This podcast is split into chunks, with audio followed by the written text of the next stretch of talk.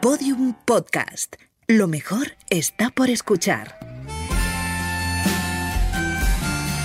Hay tantos vínculos como olivos apadrinados y las historias son tan peculiares y tan únicas como olivos apadrinados, ¿no? Y ahí eh, la imaginación y que cada uno genere personalmente un vínculo a su forma. Lo que tenemos que hacer realmente, los que de alguna manera podemos tener la capacidad de gestionar turísticamente estos espacios naturales, es hacer que los turistas se dirijan a aquellas zonas menos frágiles, menos vulnerables. Buena Huella, episodio 5. Olivos apadrinados para un turismo más sostenible. Hola, bienvenidos a un nuevo episodio de Buena Huella, el podcast en el que estamos descubriendo algo importante. La sostenibilidad no la hemos inventado ahora, ya estaba en algunos métodos y tradiciones de la antigüedad. Como siempre me acompaña Carmela, mi colega, la inteligencia artificial. Una máquina de lo más lista. Sí, porque también es un poco repipi a veces, la verdad. Carmela, ¿estás ahí? Perdona María, estaba recargando mi batería, pero ya estoy lista. Ay, si es que se me olvida a veces que eres una máquina. Y de las más punteras, que no se te olvide eso. Ya, ya, y si se me olvida, ya te encargas tú de recordármelo. Claro, al fin y al cabo este podcast no sería nada sin mí. Primero inteligencia, después artificial. Si Carmela te vacila, tú te calla y lo asimila. ¡Buah! Hoy, hoy está chulita. Vaya tela. Bueno, mira, yo, yo arranco esto ya y que sea lo que tenga que ser contigo, que es que yo ya no sé. Lo que sí sé es que hoy hablamos de turismo sostenible y regenerativo, de olivos y de personas que deciden apadrinarlos para tener una mejor relación con el entorno. El proyecto apadrinaunolivo.org consiste principalmente en la recuperación del olivar abandonado en nuestro pueblo, en Oliete, en la provincia de Teruel. Todo surgió cuando creíamos que había que devolver al pueblo ¿no? los recursos endógenos y, devolverlos a la vida. ¿no? Oliete ha sido un pueblo que históricamente siempre ha tenido olivar, son pequeños latifundios, olivares familiares, que, bueno, que siempre han estado cuidados pues, por la familia y, y que lo vas heredando.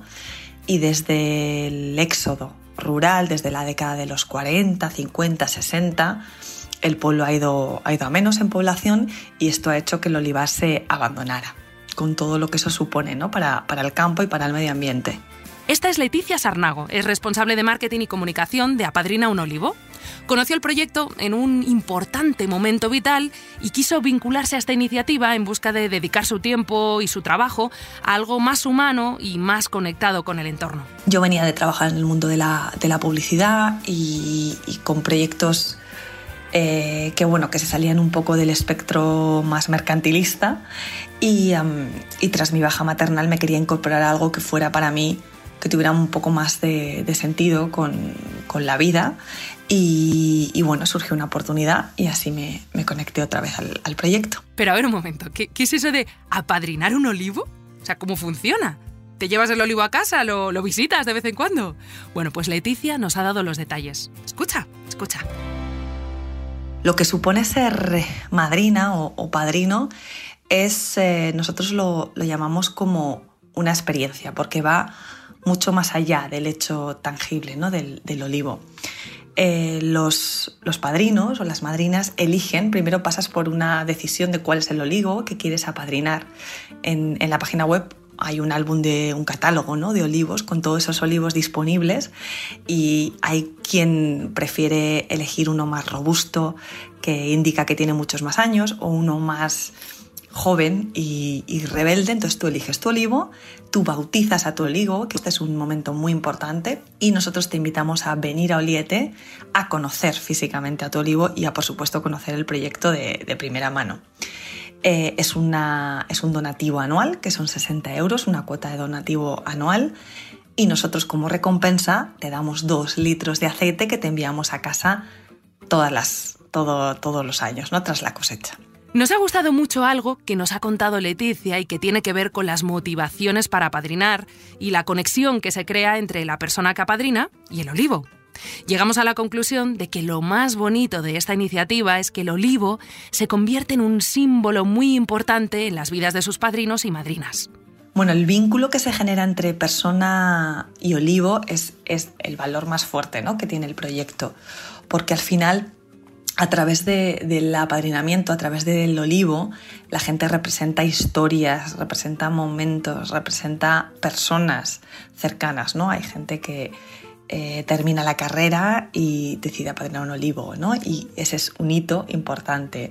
Hay gente que pierde a un familiar o a un amigo y lo simboliza, ¿no? en el olivo o gente que extiende el amor por alguien y regala un olivo a otra persona. Hay tantos vínculos como olivos apadrinados y las historias son tan peculiares y tan únicas como olivos apadrinados, ¿no? Y ahí eh, la imaginación y que cada uno genere personalmente un vínculo a su forma. Este proyecto no busca solo conectar a las personas con el campo a través del apadrinamiento de un olivo. Otro factor clave es poner en valor el entorno rural, el hábitat de estos olivos y convertir Oliete en un destino turístico atractivo para los padrinos y las madrinas para que descubran la zona, siempre con la sostenibilidad en el punto de mira y con los olivos como protagonistas indiscutibles del viaje. Oliete como turismo rural eh, ofrece, bueno, tiene muchísimos atractivos por los que yo te podría decir por qué ir a Oliete, más allá incluso del proyecto de Apadrina, eh, pero principalmente te diría porque es, un pequeño... Es un pequeño oasis. Eh, por el imaginario colectivo, la gente no conoce mucho la provincia de Teruel, no conoce mucho la comarca en la que estamos, Sierra de Arcos. Y, em, y Oliete tiene, al margen de un pueblo bastante monumental y precioso, en, estado de recuperación y en muy buen estado, tiene, está en un, en un, en un punto estratégico súper bonito. Tiene un embalse, la cueva foradada, que es digno de visitar, especialmente en verano. Tiene un poblado íbero, que está todavía, los restos del poblado íbero bastante bien conservado. Tiene una cima preciosa, una de las más grandes que hay en, en la península entonces, bueno, todo esto son solo cositas para, y excusas ¿no? para, para ir a Oliete. Me he quedado yo con eso que ha dicho Leticia de que cada año después de la cosecha, los padrinos y madrinas reciben, ojo, dos litros de aceite. Menudo manjar es el aceite de oliva. ¿Y cómo está de caro? Además, hay un montón de tipos de aceite diferentes. El de Oliete y sus olivos es de la variedad Empeltre. ¿A qué no lo conocías? Si tuviera que describir el aceite que que en principio en la mayor parte de, nuestros olivos en Oliete son de la variedad Empeltre. Eh, es una variedad muy típica de la zona de Aragón, de, Aragón de, nuestra, de nuestra comarca. Y el Empeltre tiene una variedad versus la Arbequina, por ejemplo, que es más conocida quizá, o la Royal, eh, es más afrutado, es más suave y yo diría que más elegante, ¿no? No es tan picante en boca como puede ser como pueden ser otras variedades. Recoger aceituna ha sido tradicionalmente una actividad para hacer en grupo y que ha unido a distintas generaciones.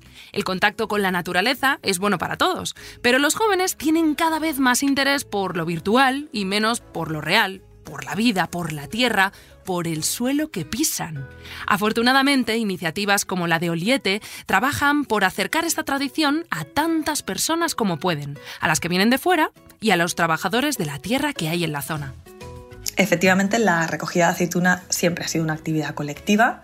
De hecho, Oliete ha tenido siempre almazara hasta los años 70, si no me equivoco, finales de los 80 donde ya por poca actividad y porque, como decía, el éxodo rural ya no había servicio de almazara, entonces los pocos, las pocas personas, pocos agricultores que querían ¿no? trabajar la oliva tenían que irse a media hora, 40 minutos a, moler la oliva y nosotros cuando empezamos el proyecto, a los, a los pocos años creamos la almazara ahí en el pueblo, que da además servicio ¿no? a, todos los agricultores de la zona que quieran trabajar la oliva con, con nosotros. Hey, María, ¿has viajado a Oliete? ¿Que te gusta mucho a ti moverte por el entorno rural? No, no, no, no he viajado a Oliete, porque aunque me encanta visitar sitios con iniciativas tan chulas como esta, para este podcast estamos siendo muy respetuosas y midiendo muchísimo la huella de carbono que generamos. Esto ya lo sabes. Aún así, ya veo, vas a sacar la calculadora, ¿no? Correcto, la que calcula el gasto por desplazamientos, mi favorita. Si hubieras viajado por carretera a Oliete, acompañada por otra persona del equipo, habrías generado 63,75 kilogramos de CO2. Mm, pues mira, no lo hemos hecho. Pero un momento, es que tú no te fías de mí o qué pasa. Estás muy criticona, ¿eh? te lo tengo que decir. Mi responsabilidad es echar cuentas, no juzgo. Bueno, un poco sí. No sé, al final, al final vas a ser más humana de lo que pensamos. Oye, y dime una cosa, si hubiéramos dormido en un hotel, ¿sería más gasto? Sí, en el caso de haber pernoctado en Oliete, por ejemplo, dos noches, el CO2 ascendería a 168,63 kilogramos. Uf, mucho dióxido de carbono es ese, ¿eh? Menos mal que nos lo hemos ahorrado hemos querido saber más sobre si de verdad el turismo puede ser sostenible. Y para ello hemos conversado con Arturo Crosby. Es biólogo ambiental y asesor de destinos regenerativos y sostenibles. Como experto, considera que el foco debe ponerse en la gestión de los lugares que visitamos para explorar sus posibilidades para la sostenibilidad. No es tarea fácil, pero tampoco es imposible. Lo que habría que pensar es que no es que haya un producto de turismo sostenible, eh, por ejemplo, los hoteles sostenibles o, no sé, actividades turísticas sostenibles, sino lo que realmente implica y debe ser es un modelo de gestión sostenible del turismo, que se traduce, por ejemplo, en destinos turísticos sostenibles. Y ahí implica realmente lo que es la sostenibilidad, que se trata de pensar que los recursos que tenemos a nuestra disposición o aquellos que usamos son finitos.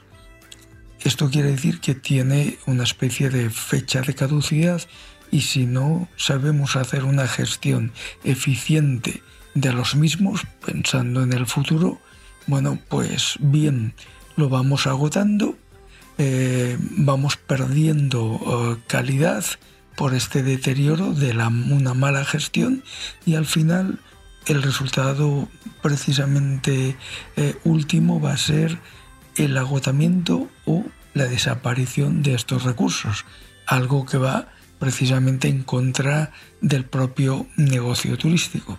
Es fundamental, según nos cuenta Arturo, un buen reparto de los turistas en las diferentes zonas rurales. Es decir, que los visitantes puedan estar contentos con su visita, pero sobre todo que los destinos se mantengan cuidados y puedan seguir siendo destinos sostenibles. Lo que tenemos que hacer realmente eh, los que de alguna manera podemos tener la capacidad de gestionar turísticamente estos espacios naturales es hacer que los turistas se dirijan a aquellas zonas mm, menos frágiles, menos vulnerables, dotándole de infraestructuras, equipamientos y facilidades para que un porcentaje elevadísimo de la demanda eh, estén satisfechos y, de alguna manera sus expectativas estén cumplidas. Y preservar el resto del entorno natural más frágil para una minoría mm, de alguna manera que a través de filtros físicos como por poner un ejemplo senderos que requieran un esfuerzo mucho mayor hagan ya de filtro para un porcentaje muy elevado de visitantes que no estén dispuestos a pagar este esfuerzo. María estaba pensando en el papel. ¿Qué papel? el que me gustaría interpretar un día en Broadway. Jejeje, es broma. Ay, ay, madre esta mujer. Bueno, o, máquina, o no sé ya, de verdad. Me refiero al gasto de papel que ha podido haber haciendo este podcast. ¿Habéis usado mucho? No, no. Bueno, de hecho hemos evitado imprimir los guiones. A ver, no lo había pensado, pero claro, ahí también hay algo de ahorro. Eso es. Te doy un dato. Por cada kilo de papel producido se emiten alrededor de 3,3 kilos de CO2. Es increíble la cantidad de cosas cotidianas que generan dióxido de carbono. Y qué bien aprenderlas para seguir por este caminito de buena huella. Buena Huella es un proyecto de Naturgy